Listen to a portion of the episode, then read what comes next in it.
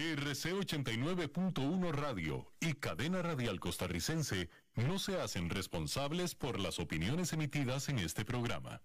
Transcomer, puesto de bolsa de comercio, presenta a las 5 con Alberto Padilla.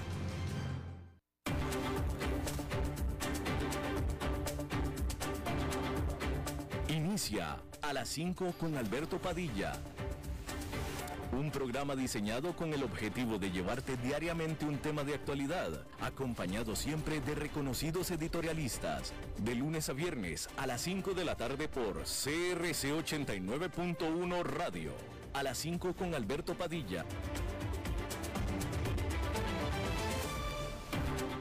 Hola, ¿qué tal? Saludos, bienvenido, muchísimas gracias por estarnos acompañando los saluda Alberto Padilla. Acompáñenos en nuestras diferentes plataformas porque estamos saliendo también en vivo en Facebook Live, en la página de este programa, a las 5 con Alberto Padilla.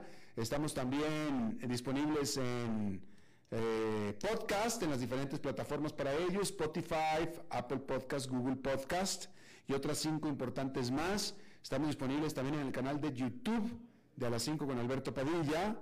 Y eh, aquí en CRC 89.1 Radio, que salimos en vivo en este momento a las 5 de la tarde, se repite todos los días a las 10 de la noche aquí mismo en CRC 89.1. En esta ocasión tratando de controlar los incontrolables, al otro lado de los cristales, el señor Nelson Campos y la producción general de este programa desde Bogotá, Colombia, a cargo del señor Mauricio Sandoval. Bien, hay que, pensar, hay que comenzar diciendo que la inflación es rampante en esta economía pandémica con, por ejemplo, simplemente por ejemplo, el precio de la carne un 44% más caro que hace un año, la gasolina también, pero eso no impidió que los estadounidenses abrieran bien sus billeteras durante el mes pasado. Las ventas minoristas en Estados Unidos aumentaron un 3,8% durante enero con respecto al mes anterior, ajustadas estacionalmente y es arriba del, 2% que habían pronosticado los economistas.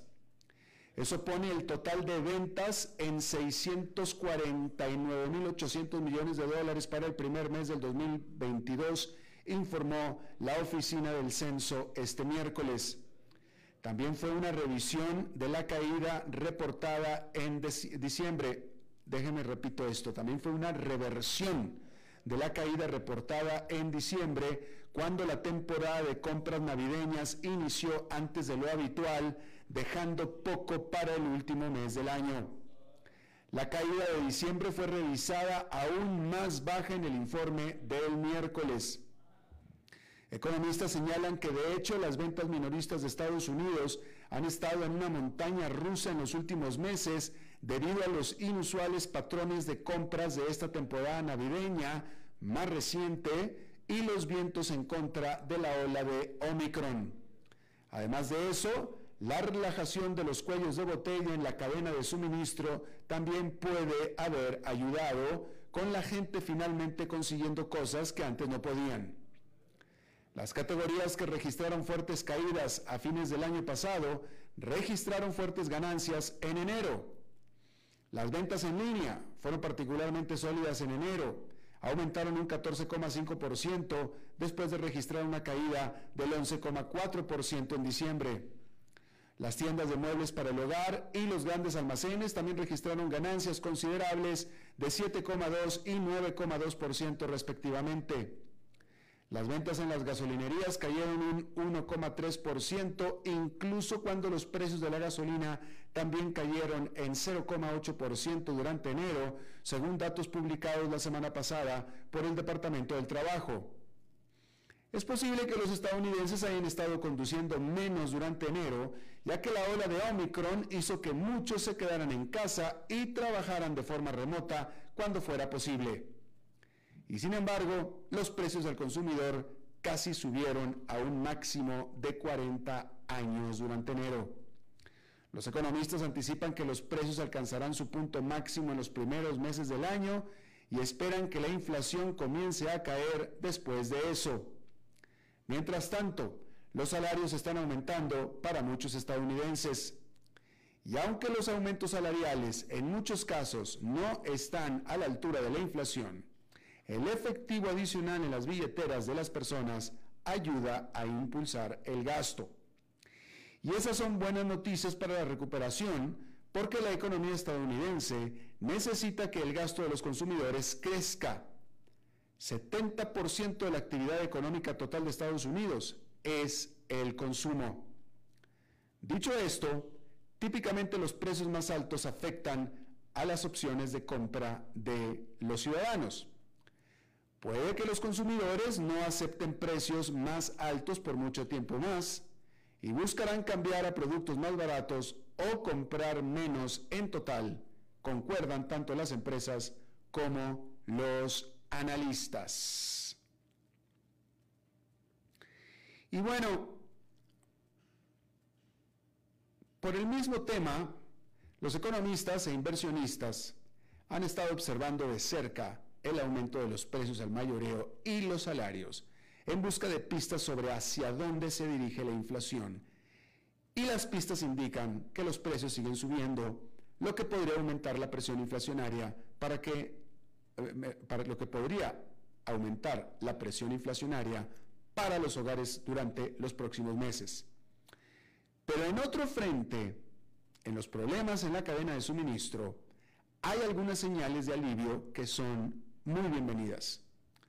Un indicador que rastrea la tensión en las cadenas de suministro, compilado por el banco UBS, ha mejorado significativamente después de alcanzar su punto máximo durante octubre dijo el banco esta semana. Descubrió que desde entonces se ha revertido una cuarta parte de la presión en los cuellos de botella de las cadenas de suministro. Sus economistas apuntan a una serie de datos puntuales. Por ejemplo, se está abriendo más capacidad de carga aérea a medida que los pasajeros regresan a los cielos, lo que reduce los costos. El gasto en los Estados Unidos está comenzando a cambiar de bienes a servicios. Y fuera de China, los países de Asia se están alejando de las políticas de COVID-0 que hicieron implementar duras restricciones para limitar las infecciones, pero que afectaron al comercio. UBS o VS reportó que la congestión en los puertos de Los Ángeles y Long Beach también está disminuyendo. La cantidad de barcos que esperan ser descargados se ha reducido a la mitad desde principios de enero. Dicho esto, los economistas del banco admiten que aún hay mucho trabajo por hacer. Conseguir contenedores para carga sigue siendo extremadamente difícil y los costos de envío aún son elevados según datos de Freightos. De hecho, el director ejecutivo de Maersk, Soren a principios de este mes, dijo en entrevista que en este momento la situación no parece estar mejorando significativamente. ¿Por qué esto es importante? Porque el hecho de que la situación de la cadena de suministro mejore significativamente tendrá importantes ramificaciones para los formuladores de políticas monetarias en su intento por controlar la inflación. Una de las razones por las que la Reserva Federal pasó gran parte del año pasado refiriéndose a la inflación como transitoria fue justo porque sus miembros pensaban que las cadenas de suministro comenzarían a normalizarse rápidamente, lo que ayudaría a reducir el aumento del costo de los bienes. Eso no sucedió y la inflación ha seguido aumentando lo que aumenta las probabilidades de que la Fed deba adoptar un enfoque más agresivo con respecto a las alzas de las tasas de interés que se espera comiencen el próximo mes. En las minutos de la reunión de política monetaria de la Fed en enero, que se publicaron el miércoles, el Banco Central dijo que revisó al alza su proyección de inflación a corto plazo en respuesta a la resolución anticipada más lenta de los problemas de suministro, aunque aún espera una mejora constante. Apuntó la Fed que los participantes en general esperaban que la inflación se moderara en el transcurso del año a medida que disminuyen los desequilibrios entre la oferta y la demanda y se elimina la acomodación de la política monetaria. Pero señaló que los riesgos para las perspectivas de inflación estaban ponderados al alza y enfatizó el papel de las cadenas de suministro en el rompecabezas. Pero concluyendo que la política de tolerancia cero de China para el COVID-19 podría ser particularmente problemática. Ahí lo tiene usted. Bueno, vamos a hablar de empresas y déjeme comentarle que la propuesta compra de la gigante productora de videojuegos Activision Blizzard por casi 70 mil millones de dólares es la adquisición más grande y audaz que ha hecho Microsoft hasta ahora. Pero no es la única ni primera compra notable que ha autorizado el CEO de Microsoft, Satya Nadella. A fines del año pasado, Microsoft adquirió la división de tecnología publicitaria Xander de la gigante ATT por mil millones de dólares. La compañía también desembolsó casi 20 mil millones de dólares por la empresa de software en la nube Nuance a principios del 2021. Eso se suma a muchos otros acuerdos por miles de millones de dólares que Microsoft ha hecho desde que Nadella asumió el mando en el 2014, incluidas las adquisiciones del desarrollador de Minecraft, Mojang, el propietario del estudio de juegos de Bethesda, Zenimax Media, el sitio de codificación de código abierto GitHub y la red social de negocios LinkedIn. De hecho, el acuerdo de LinkedIn fue anteriormente el más grande de Microsoft con un valor de 26.200 millones de dólares. Y ahora hay reportes de que Microsoft está buscando comprar a Mandiant, la firma de software de seguridad cibernética anteriormente conocida como FireEye, que actualmente está valorada en alrededor de 4.500 millones de dólares. Pero no debería sorprender que Microsoft esté buscando usar parte de la enorme pila de efectivo que tiene en su balance para hacer algunas compritas más. Microsoft tiene alrededor de 130 mil millones de dólares y aún le quedarían alrededor de 60 mil millones después de que se cierre el acuerdo con Activision, asumiendo que sea aprobado por los reguladores. Y es que claramente el negocio de ciberseguridad es un área importante de enfoque para el CEO Nadella. El año pasado, Microsoft compró varias empresas emergentes de seguridad, incluidas CloudKnock Security, RiskIQ y CyberX. Y la seguridad en su negocio lucrativo, mejor dicho, la seguridad es un negocio lucrativo para Microsoft ya que genera una gran parte de los ingresos anuales por suscripciones recurrentes. También ayuda a Microsoft a atraer más clientes corporativos para sus otras numerosas ofertas de software de suscripción basadas en la nube. Entonces, incluso si no se produce un acuerdo con Mandiant, es probable que Microsoft busque otros objetivos en el mismo espacio. Y no es difícil sacar la deducción, pues de hecho Nadella ha afirmado que el cibercrimen es la amenaza número uno que enfrentan todas las empresas actualmente. Los ingresos por seguridad cibernética de Microsoft superaron los 15 mil millones de dólares en los últimos 12 meses, que es un aumento del 45% con respecto al año anterior. Y Microsoft no es la única empresa de tecnología en busca de ofertas. Dado que es probable que las tasas de interés suban en los próximos meses, es posible que otras empresas tecnológicas ricas en efectivo se vean animadas a entrar a la acción. De hecho, otras dos ya están. Intel anunció el martes que compraría a Tower Semiconductor por 5.400 millones de dólares en efectivo. IBM dijo el martes que estaba comprando a New, New Nudesic, que es una firma de consultoría de servicios en la nube. Los términos de este acuerdo no fueron revelados. Y hay informes de que Cisco Systems ha hecho una oferta de 20 mil millones de dólares por la firma de Big Data Splunk. Bien, hay que decir que ahora hay que decir que Google planea desarrollar nuevas medidas de privacidad que eliminen la capacidad de rastrear usuarios a través de aplicaciones en dispositivos Android. Una decisión que podría sacudir a las empresas de publicidad digital como Facebook, que ya se han visto afectadas por los cambios de rastreo de aplicaciones presentados antes por Apple. Google dijo el miércoles que está lanzando un esfuerzo de varios años para crear soluciones publicitarias centradas en la, privacidad, que limitarán el intercambio de datos de usuarios con terceros. Estas soluciones funcionarán sin los identificadores individuales que permiten a los desarrolladores realizar un seguimiento de la actividad del usuario en varias aplicaciones móviles y crear anuncios dirigidos al comportamiento y los intereses específicos de cada usuario. Google dijo que también está explorando tecnología que reduciría la posibilidad de que los datos de un usuario se recopilen sin su consentimiento. El anuncio, que se produce cuando Google y otras grandes empresas tecnológicas enfrentan un cada vez mayor escrutinio regulatorio sobre las preocupaciones de privacidad y otros problemas, fue escaso en los detalles del plan. Sin embargo, fue suficiente para desconcertar a algunos inversionistas en empresas que dependen de la publicidad digital dirigida.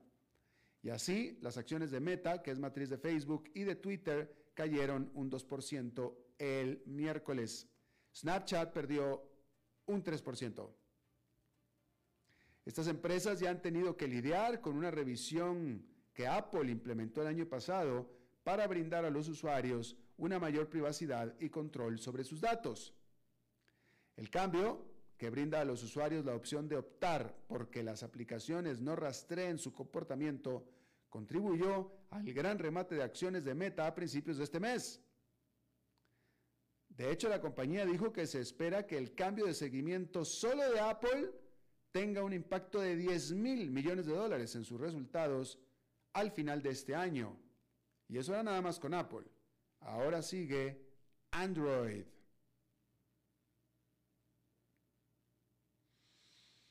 Bueno, y al igual que muchas compañías de entretenimiento, Viacom CBS o Viacom CBS apuesta por el streaming, que es la descarga de programas y películas y quiere que su gran nombre coincida con sus ambiciones. Esta semana, la compañía anunció que cambiará su nombre a Paramount, un homenaje a su servicio rival de Netflix, Paramount Plus, lanzado hace aproximadamente un año. Paramount es el nombre de los legendarios estudios de cine de Hollywood, con la icónica imagen de la montaña con el arco de estrellas encima. Pero Wall Street no quedó impresionado y señaló que las nuevas ambiciones de descargas de videos de la compañía hacen que sea menos probable que decidan una venta de la firma, como se discutió durante algún tiempo y que Wall Street apoya. Las acciones de Viacom, de CBS se desplomaron casi un 18% el miércoles. Bank of America al respecto apuntó que nuestra tesis alcista anterior se basaba en gran medida en que Viacom era un objetivo potencial atractivo en medio de una ola de consolidación de la industria y rebajó la calificación de las acciones de la compañía. Nuestros puntos de vista sobre esto no han cambiado, sin embargo, no parece que una venta potencial sea inminente, concluyó el banco. Paramount Plus ahora tiene 32 millones 800 mil suscriptores totales, que suenan muchos, pero a modo de comparación, HBO Max tiene 73,8 millones de suscriptores, Disney Plus tiene 129,8 millones de suscriptores y Netflix tiene 222 millones de suscriptores. Paramount quiere alcanzar los 100 millones de suscriptores para el 2024 y planea gastar mucho en contenido para que esto suceda. Pero según el Bank of America, tratar de alcanzar a sus rivales aumenta los riesgos y reducirá las ganancias a corto plazo. De tal manera que Paramount Plus es el patito feo de la industria del streaming.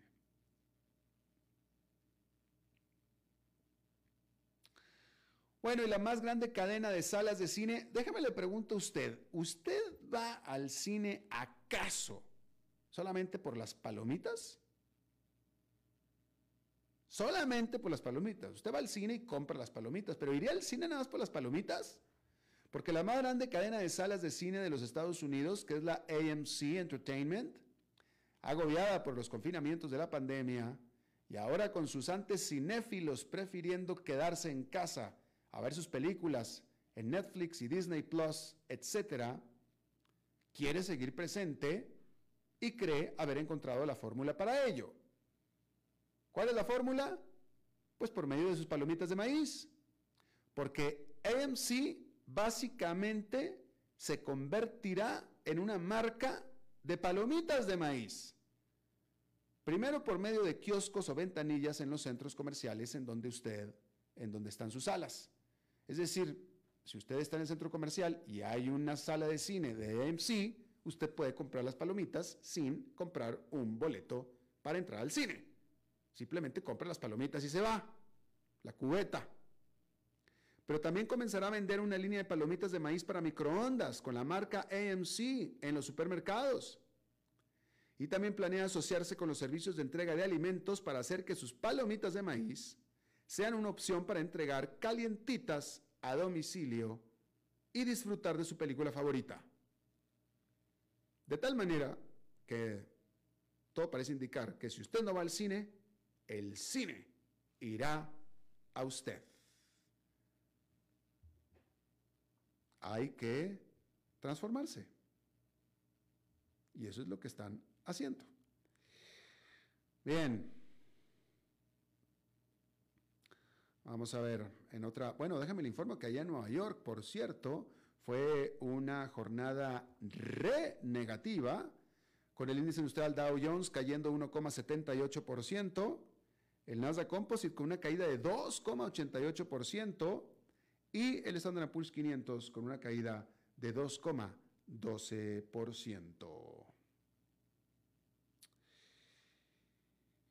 Y bueno, cambiando completamente de tema, hay que decir que eh, las cosas, este, esto, esto es la primera vez que vamos a hablar, bueno, no, no es cierto, no es cierto, durante la semana lo toqué, yo estoy hablando de los problemas que está habiendo en Canadá. Eh, hay que decir con eh, la noticia de este día es que la policía en Canadá amenazó con arrestar a los manifestantes en la capital de Ottawa si no abandonaban la ciudad. Ya llevan casi tres semanas de protestas de camioneros que tienen bloqueada a la capital de Canadá, sobre todo en el área central, o sea, del centro, eh, como parte, bueno, protestas que iniciaron como eh, manifestaciones en contra de restricciones por el COVID, pero que ahora ya se han ampliado a una serie de protestas más. Eh, y por primera vez en la historia en época de paz, el primer ministro de Canadá, Justin Trudeau, estableció medidas de emergencia. Ya ha habido quejas, bueno, no ha habido quejas, ha habido denuncias denuncias ciertas de que muchas de estas medidas de emergencia han sido violatorias de la libertad definitivamente y también de la privacidad. Han estado, por ejemplo, congelando cuentas bancarias. Se han estado metiendo en las cuentas de banco de algunos de los protestantes para tratar de, pues de, vaya, como una medida para tratar de que dejen de manifestarse pero a tal grado de meterse hasta las cuentas de banco. Estamos buscando eh, abordar este tema con alguna entrevista la próxima semana, porque seguramente, por supuesto, que la próxima semana continuará este asunto. Bien, Visa, la compañía de tarjetas de crédito, anunció que sus tarjetas de nuevo serán aceptadas por Amazon, esta gigante del comercio electrónico, como parte de un acuerdo global entre las dos compañías. Y esto porque a principios de año Amazon había dejado de aceptar pagos con tarjetas Visa porque afirmaba, sentía que las comisiones que cargaba Visa simplemente eran demasiado elevadas. Visa dijo que el acuerdo con Amazon también incluye un compromiso para trabajar conjuntamente en nuevos productos y tecnologías. Vamos a ver qué significa esto en el largo plazo. Bueno, eh, operadores anunciaron que la más grande planta generadora de eléctrica a base de carbón de Australia cerrará para el 2025. Esta planta que se llama Eraring Power Station, la estación de poder de Eraring, en Nueva Gales del Sur, tenía previsto, se tenía previsto que trabajara por al menos unos siete años más. Sin embargo, Origin Energy, que es la empresa energética que maneja a la planta, explicó que un influjo de eh, generación de energía eléctrica, eólica y solar ha significado que ya no es económicamente viable seguir operando la planta de generación a base de carbón. En el 2020, el carbón generaba más de la mitad de la energía eléctrica de Australia. Oficiales en Hong Kong anunciaron sus planes para, escuche usted los planes, en Hong Kong. Los planes para testear por COVID-19 a absolutamente todos los habitantes de Hong Kong. Esto en medio de una ola de infecciones. El plan es de vacunar, no, de vacunar no, de testear, el plan es de aplicar el examen a un millón de residentes de Hong Kong diarios y esto se va a hacer con la ayuda de trabajadores médicos que se van a traer desde China. Este miércoles se reportaron más de 4.000 casos de COVID-19 en Hong Kong y sin embargo la ciudad está persistiendo con su política de cero COVID. Pues imagínense usted qué tan efectiva es la, la política de cero COVID, que se llama cero COVID, y sin embargo tuvieron 4.000 casos. Y de ahí que toman la decisión de testear literalmente a todo el mundo. En Brasil, más de 90 personas fueron, perecieron, más de 90 personas perecieron por los deslizamientos de tierra en las regiones montañosas. Y es que en la noche de lunes cayó la cantidad de agua que normalmente hubiera caído en todo el mes, que es la cantidad mayor de agua que la, de, la, ciudad de Petrópolis ha recibido desde 1952, de acuerdo con las autoridades meteorológicas brasileñas. En el 2011, también los deslizamientos de tierra mataron a más de 900 personas en esa misma región. Por supuesto, que se asume que estos problemas con el clima probablemente se han hecho más extremos por justamente el cambio climático. Ahí lo tiene usted.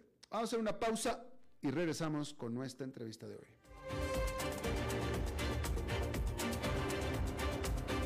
A las 5 con Alberto Padilla por CRC 89.1 Radio. El valor en la ética incluye no tener miedo de lo que se dice y a quién se le dice, sin importar las consecuencias o represalias que puedan sobrevenir. Entre los valores éticos más relevantes se pueden mencionar justicia, libertad, respeto, responsabilidad, integridad, lealtad, honestidad y equidad. Los valores éticos se adquieren durante el desarrollo individual de cada ser humano en el entorno familiar, social, escolar e inclusive a través de los medios de comunicación. Solo si lo público y lo privado caminamos en positivo y con valores, Costa Rica saldrá adelante. Un mensaje de la Cámara Nacional de Radiodifusión, Canara. ¿Sabía usted que Transcomer es el puesto de bolsa de comercio más grande de Costa Rica, con 19 años en el mercado y miles de clientes? Cuentan con asesores y corredores expertos que saben de lo que hablan y ofrecen productos de inversión seguros y modernos, hechos a la medida. Pero sobre todo, al invertir en Transcomer, usted invierte en la única bolsa vigilada por el Banco Central. Y en un mundo sobrecargado de información, usted debe de estar con los mejores. Transcomer, puesto de bolsa de comercio. Construyamos juntos su futuro. Somos expertos en eso. Desde los verdes bosques de nuestra montaña nos llega agua Cerros de la Riva, agua fresca de manantial que te permitirá vivir en equilibrio, proteger tu salud y la de tu familia, libre de sustancias químicas, envasada sin alterar su naturaleza a 2.000 metros de altura. Agua Cerros de la Riva, naturalmente neutral. Búscanos como cerrosdelarriba.gmail.com Llámanos al 8374 3229. Cerros de la Riva, Live Spring Water.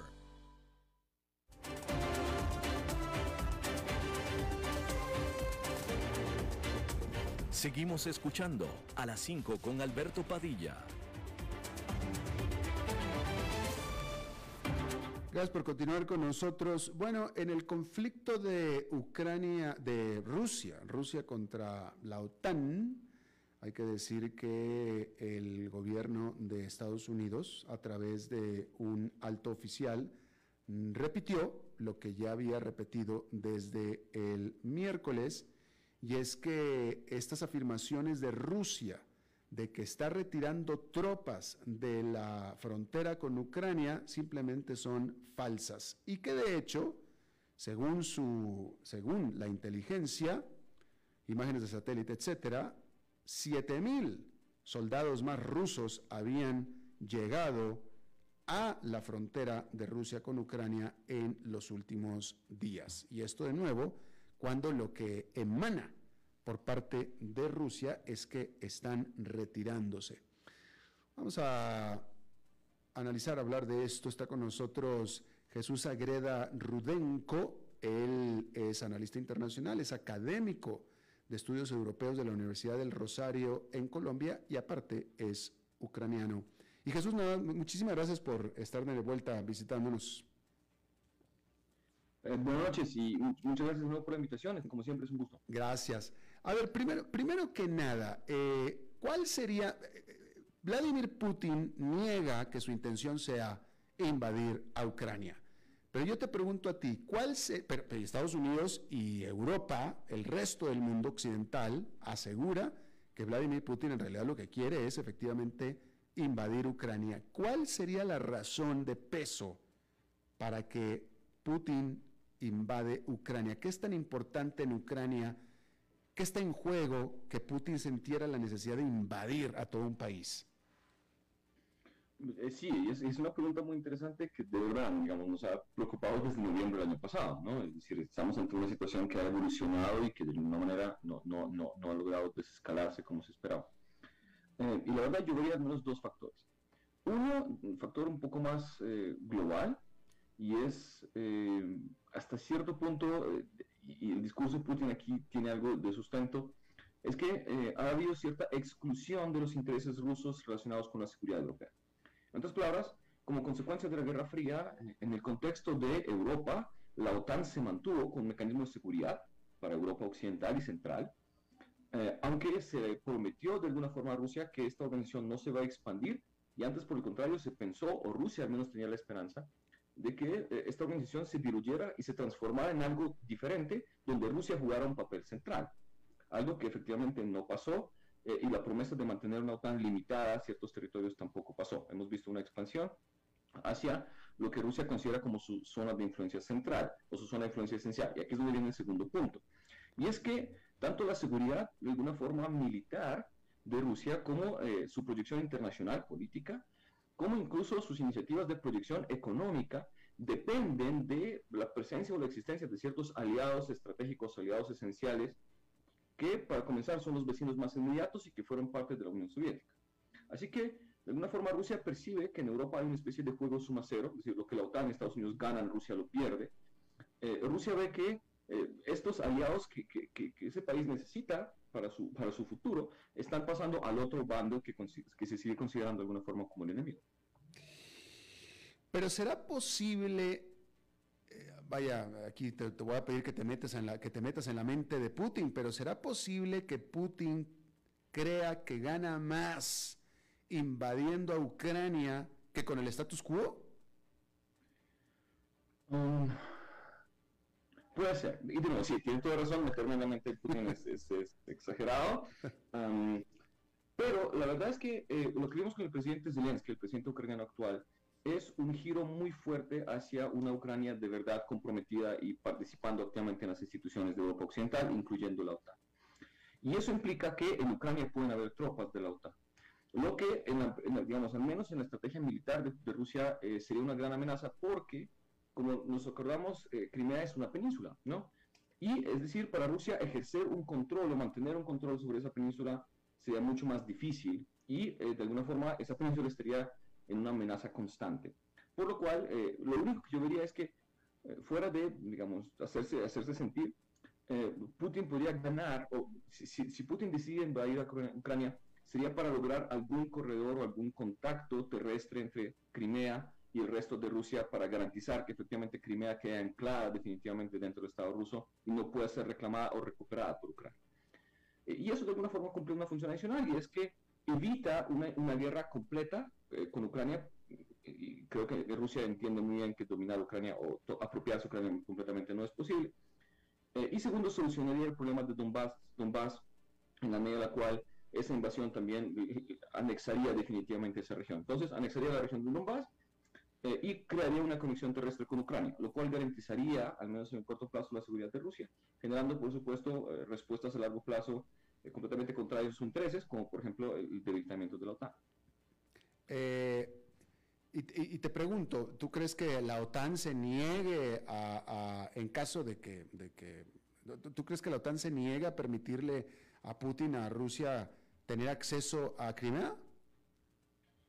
Pues eh, en la mentalidad rusa el temor es que efectivamente una Ucrania con el respaldo de la OTAN podría intentar retomar Crimea.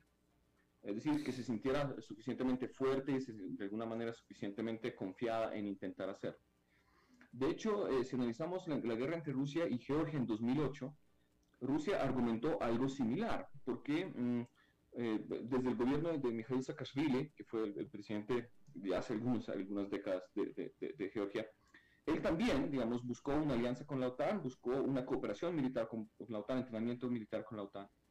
Y lo que terminó pasando es que, por provocación rusa, Georgia intentó, sintiéndose apoyada por Estados Unidos y por la OTAN, intentó retomar eh, esos territorios, tanto Abjasia del sur como Osetia, y eventualmente justificó la intervención rusa. Así que, digamos, aunque creo que la OTAN no está interesada en una guerra con Rusia, eh, la narrativa rusa, digamos, va, va, cuadrándose en esa dirección. Según la narrativa rusa, Ucrania sí podría intentar hacerlo. Y ahora yo te pregunto a ti, tú como analista, eh, como ucraniano, como académico, como estudioso, ¿tú crees que la verdadera, real intención de Putin es invadir Ucrania o simplemente está buscando negociar? Um, aquí hay dos, dos, dos posiciones. Como ucraniano, espero que no quiera invadir porque efectivamente eso llevaría a una guerra, una guerra extremadamente destructiva, sobre todo para la población ucraniana, eso es 100%. Pero como académico, viendo la tendencia actual, eh, digamos, viendo sobre todo que esto que, que, Putin ha llamado, digamos, una retirada, no parece ser más sino un reposicionamiento de tropas para tener una, una mejor posición estratégica ante una posible invasión. em, digamos, al parecer existe, existe un riesgo muy claro de, una posible invasión.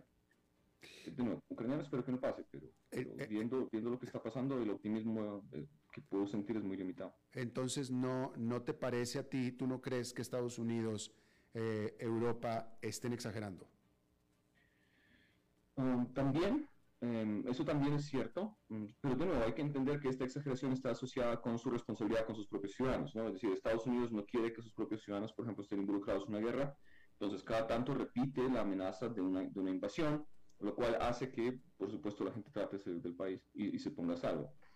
Eh, pero por otro lado, eh, solo por, solo por eh, hacer, por, de alguna forma, eh, la, no seguirle la corriente de Estados Unidos. Cuando Estados Unidos dice que Rusia va a atacar un día determinado, ese día Rusia seguramente no va a atacar. Entonces también está ayudando un poco a la situación. Pero por otro lado, la economía ucraniana está sufriendo enormemente porque cada vez que Estados Unidos dice que Rusia necesariamente va a atacar en las próximas horas o días, la estabilidad económica se va al piso la gente que tiene inversiones y la gente que tiene recursos y los inversionistas internacionales están tratando de sacar gradualmente sus, recursos del país para no verse afectados en caso de una guerra. Claro. Eh, eh, cada vez hay más análisis eh, y te lo voy a pedir a ti que corrobores si piensas lo mismo. uno de los resultados inmediatos de toda esta situación eh, y que habría sido una falta de cálculo de Vladimir Putin, de acuerdo a, lo que se lee, cuando menos acá de este lado, ¿verdad? Es que eh, ha habido una unión y armonía entre la Unión Europea como unión y la OTAN como tratado con Estados Unidos que no se había visto hacía muchas décadas. La OTAN estaba media desdibujada desde hacía tiempo, la Unión Europea venía con divisiones de todo tipo, Estados Unidos medio ahí, medio ausente, y ahora todos se unieron en contra de un enemigo común. ¿Qué opinas tú al respecto? Eh, yo no estoy tan de acuerdo con una posición de esas, mm. porque, digamos, al parecer sí, al parecer tenemos, eh, digamos, unos discursos muy coordinados de una respuesta colectiva que todos vamos a responder, eh, eh, pero en términos, digamos, un poco más detallados, las diferencias son muy, muy visibles. Para comenzar, la Unión Europea no está unida en relación con Rusia. si nos damos cuenta, Rusia ni siquiera negocia directamente con la Unión Europea porque no lo considera como un actor político. Es decir, Rusia actúa o interactúa o de alguna forma negocia con algunos miembros de la Unión Europea, pero no con la Unión Europea como, como un conjunto. Específicamente interactúa con Alemania, que es uno de sus principales socios económicos en la región, e interactúa con Francia, que considera como un líder regional también, pero no con la Unión Europea. Pero incluso ahí, en, el marco de la OTAN, que es una organización que no diría que podría tener una respuesta mucho más sólida, tenemos diferencias muy significativas. Eh, para comenzar, eh, la misma Alemania tiene una posición diferente a la de los vecinos inmediatos que tiene Rusia, es decir, Estonia, Letonia y Lituania, por ejemplo, eh, Estonia, Lituania y Lituania quieren una respuesta mucho más clara y mucho más fuerte de la OTAN para disuadir a una Rusia que podría tener pretensiones expansionistas también en el Báltico, eh, incluso con la fuerza si es necesario. Pero por otro lado tenemos a una Alemania que tiene grandes inversiones en Rusia, que tiene grandes, eh, digamos, interdependencias económicas con Rusia y que por cualquier medio quiere evitar una guerra. Porque, de nuevo, nos acordamos que Europa sufrió, por ejemplo, una crisis migratoria hace unos años. Y en el caso de una guerra entre Rusia y Ucrania, podría repetirse o multiplicarse una crisis migratoria de este tipo. Así que Alemania tiene una posición mucho más cuidadosa, de alguna forma, y busca evitar un conflicto. De hecho, vimos una gran diferencia entre Joe, Biden y Olaf Scholz, el, canciller alemán, en relación con este gasoducto, Nord Stream 2. Porque mientras Joe Biden insistía en que una de las sanciones en caso de una invasión rusa sería cerrar ese, ese, ese, ese gasoducto, eh, Scholz nunca confirmó esa idea. Es decir, tenemos a una posición de Estados Unidos muy clara, al parecer, que Estados Unidos intenta promocionar o posicionar como una, como una, como una posición completamente compartida por todos sus socios, pero en términos reales la verdad es que eso no es tan así y por esa misma razón Rusia se ha aprovechado mucho de la situación porque sabe que efectivamente a la hora de una posible sanción las divisiones internas pueden aparecer con fuerza y finalmente puede salir mal, mal que bien, bien librado. Claro. Te voy a hacer otra pregunta hipotética eh, eh, y quizá sin sentido porque te voy a hablar de alguien que ya no está más, pero me llama la atención. Eh, efectivamente, Alemania, que es la economía más grande de la Unión Europea, tiene una posición muy particular porque gran parte de su energía de gas eh, para calentar, etcétera, proviene de Rusia. Entonces tiene muchísimo que perder. Entonces tiene una, una posición mucho más moderada que la de cualquier otro país de la Unión Europea. Eh, como tú lo estabas diciendo del canciller Scholz. Pregunta, eh, ¿tú crees que la recién, la que se acaba de ir, Angela Merkel, que estuvo ahí durante tanto tiempo y que era bastante líder, hubiera tomado la misma posición moderada como la de Scholz? Ah, sí, estoy, estoy, estoy, completamente seguro, porque mm. ella fue justamente la que inició todo el proyecto mm. eh, y me parece que mm, incluso desde antes de ella, con eh, Schröder, eh, el, canciller anterior a Angela Merkel, Alemania desarrolló eh, en relación con Rusia una nueva especie de Ostpolitik, es decir, una nueva relación de política exterior mucho más cercana, donde la idea de Alemania era justamente servir de puente para tratar de evitar nuevas divisiones en Europa y para poder tratar de crear puentes con Rusia. Así que vemos que no es algo nuevo, es una tendencia histórica que Alemania ha tenido y es una tendencia que se caracteriza sobre todo por eh, el gran esfuerzo por separar de alguna forma las relaciones económicas de las relaciones políticas, es no tratar de utilizar la parte económica como una posible herramienta de presión política externa. Así que yo, yo creería que sí, que efectivamente es una tendencia que incluso, que incluso Angela Merkel mantendría. Claro. Por último, eh, ya aprovechando que eres latinoamericano y que estás en Colombia, ya también algunos medios, algunas, era inevitable, ¿no?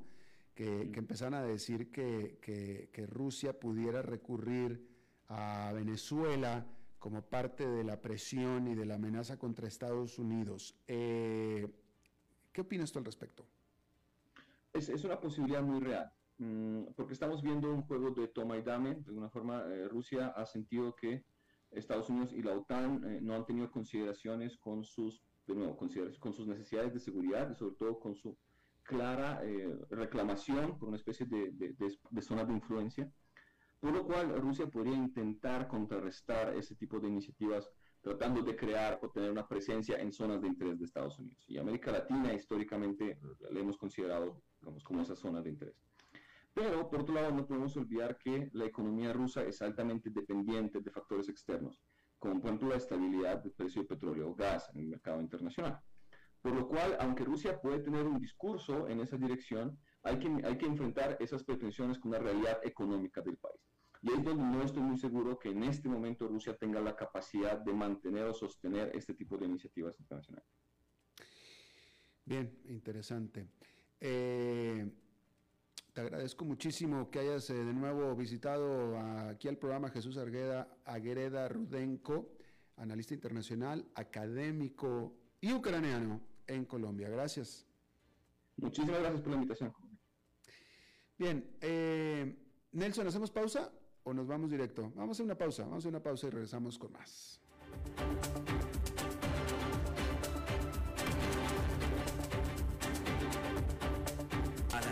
con Alberto Padilla por CRC 89.1 Radio. El valor en la ética incluye no tener miedo de lo que se dice y a quién se le dice, sin importar las consecuencias o represalias que puedan sobrevenir. Entre los valores éticos más relevantes se pueden mencionar justicia, libertad, respeto, responsabilidad, integridad, lealtad, honestidad y equidad.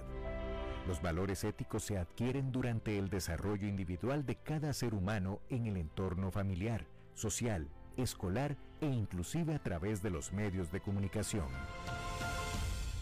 Solo si lo público y lo privado caminamos en positivo y con valores, Costa Rica saldrá adelante. Un mensaje de la Cámara Nacional de Radiodifusión, Canara. ¿Sabía usted que Transcomer es el puesto de bolsa de comercio más grande de Costa Rica, con 19 años en el mercado y miles de clientes? Cuentan con asesores y corredores expertos que saben de lo que hablan y ofrecen productos de inversión seguros y modernos, hechos a la medida. Pero sobre todo, al invertir en Transcomer, usted invierte en la única bolsa vigilada por el Banco Central. Y en un mundo sobrecargado de información, usted debe de estar con los mejores. Transcomer, puesto de bolsa de comercio. Construyamos juntos su futuro. Somos expertos en eso.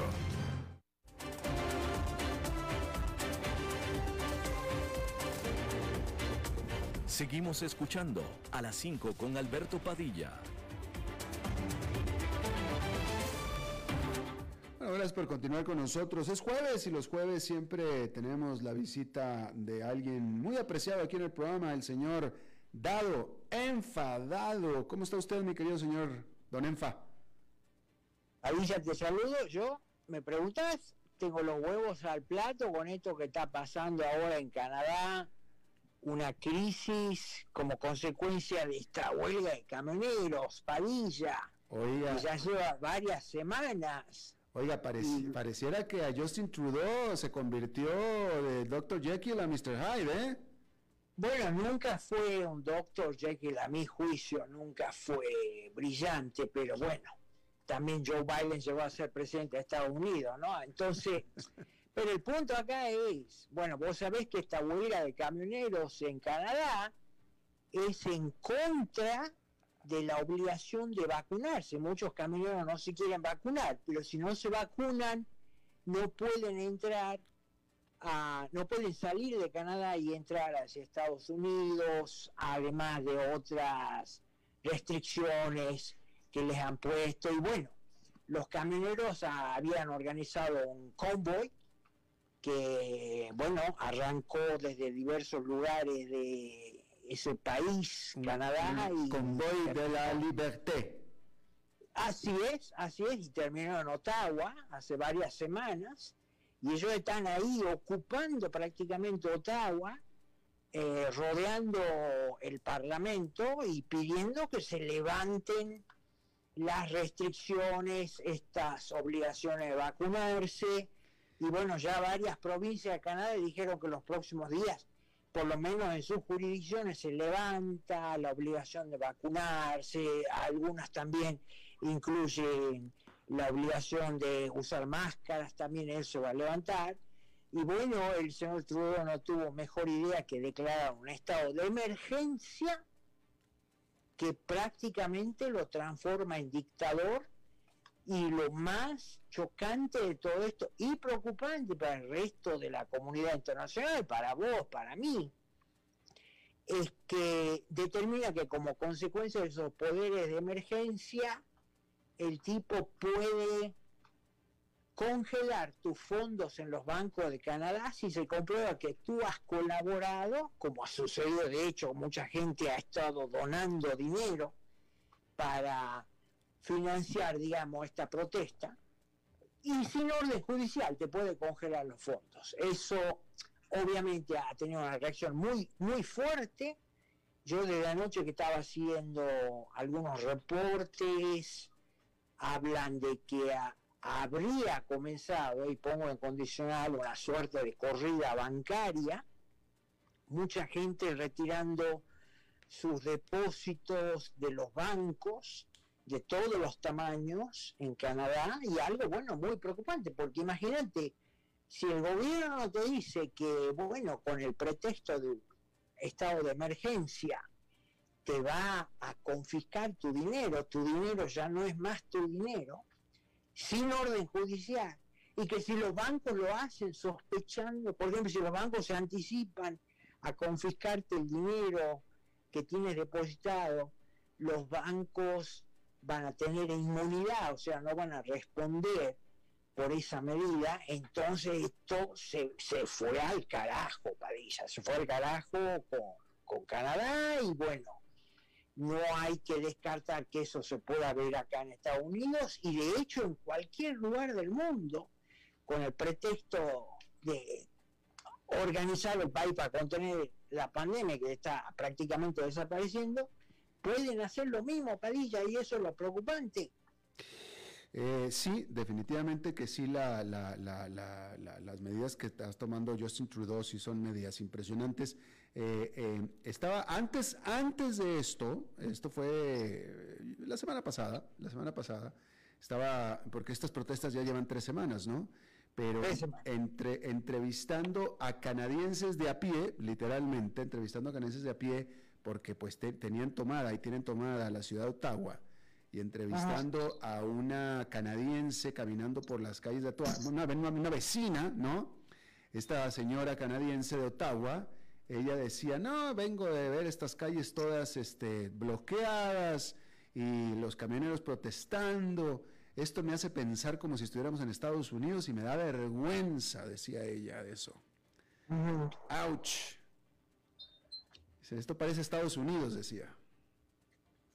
Bueno, pero acá todavía no hemos llegado, puede ser, pero acá todavía no hemos llegado a estas medidas extremas. O sea que a mí todavía no me han amenazado con que me van a confiscar los fondos si colaboro con la campaña de los camioneros que se está organizando acá en Estados Unidos para fines de este mes para, digamos, emular lo que han hecho sus colegas canadienses, lo quieren hacer acá y eh, terminar en Washington, D.C. Pero bueno, así están las cosas, estamos Padilla en lo que a mi juicio es una época oscura de la historia de las democracias y las repúblicas en Occidente, porque con el pretexto de contener el virus chino vemos que los gobiernos han asumido poderes prácticamente dictatoriales, los derechos, tu derecho, mi derecho, consagrados en las constituciones de las repúblicas de Occidente,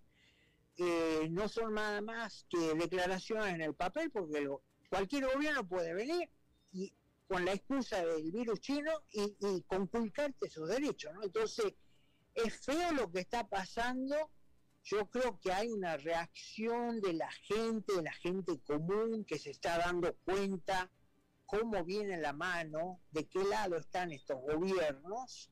Y bueno, no son casuales las protestas en Canadá, las protestas en Europa, y muchas veces violentas, con enfrentamientos con la policía. Y bueno, ojalá esto termine bien, ojalá termine bien y no como parte de una historia de la obra de Orwell 1984. Bueno, esperemos que no. Este, vamos a ver el próximo jueves de qué vamos a estar hablando, si todavía vamos a estar hablando de esto, mi querido señor. Siempre hay algo de qué hablar, París, va contigo.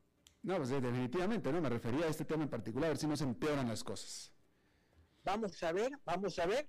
Los que saben, dicen en redes sociales, eh, expertos que yo sigo, ellos creen que no va a terminar bien Trudeau. Trudeau parece que va a renunciar. Es lo que dicen ellos, no sé. Vamos a ver. Pues sí, vamos a ver. Mi querido Dado, muchísimas gracias. A la orden, Padilla, saludos a tu querida audiencia. Muchas gracias, igualmente para usted. Bueno, eso es todo lo que tenemos por esta emisión de A las 5 con su servidor Alberto Padilla. Muchísimas gracias por habernos acompañado. Espero que termine su día en buena nota, en buen tono, y nosotros nos reencontramos en 23, en 23 horas. Que la pase muy bien. Las 5 con Alberto Padilla fue traído a ustedes por Transcomer, puesto de bolsa de comercio. Construyamos juntos su futuro. Somos expertos en eso.